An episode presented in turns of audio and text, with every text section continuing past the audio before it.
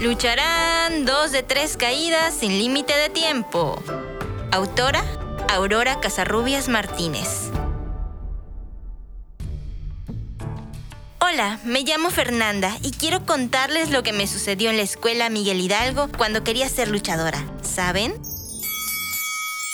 Yo tenía la máscara del Rey Misterio, que es mi luchador favorito, aunque mi abuelo me insistía tanto en que mejor me comprara la del santo. Pero yo no conocía a ese santo señor.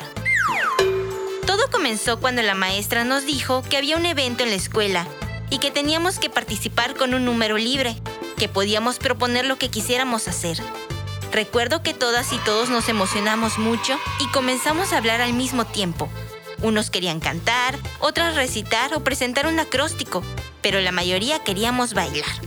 Eso sí, les cuento que para elegir el ritmo fue difícil y finalmente se tuvo que hacer una rifa. ¿Y cuál creen que ganó? Una cumbia. Y yo, que no sabía bailar muy bien. De entre varias melodías escogimos Los Luchadores, porque es como un cuento y decidimos hacer una parodia.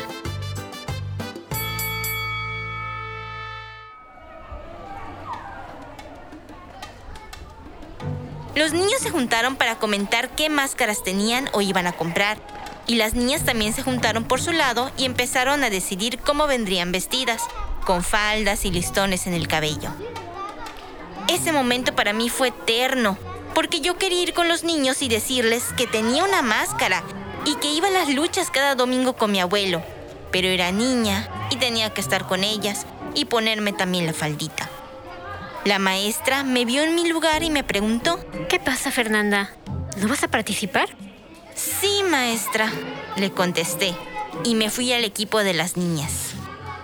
Iniciaron los ensayos y mientras la maestra enseñaba los pasos de baile a las niñas, el maestro de educación física practicaba lucha con los niños y les explicaba a cada pareja de luchadores cómo hacer las llaves. Confieso que yo me distraía viéndolos y me salía de la fila, y mis compañeras protestaban. Maestra, Fernanda no pone atención, solo está viendo a los niños. Decían enojadas. Al término del ensayo, la maestra me llamó y me dijo, He notado que observas mucho a los niños. ¿Te gustan las luchas? Me encantan, le contesté. Voy con mi mamá y mi abuelo a verlas cada domingo. Practico con mis hermanos y hermanas en mi casa y todos y todas tenemos máscaras. Fernanda, por lo que veo, tú podrías participar con los niños. Me dijo. ¿Cómo cree, maestra, si yo soy niña? Le contesté. Las niñas también pueden ser luchadoras, expresó la maestra sonriendo. Y en ese momento sentí que ya traía mi máscara puesta con todo y capa. Entonces la maestra me llevó con los niños. Desde hoy, Fernanda también ensaya con ustedes. ¡Una niña! Sí, una niña, confirmó la maestra. Pero son chillonas, no saben luchar. La vamos a lastimar porque los niños somos más fuertes. Continuaron diciendo. En ese momento, el maestro Toño intervino diciendo, Las niñas también pueden practicar lucha.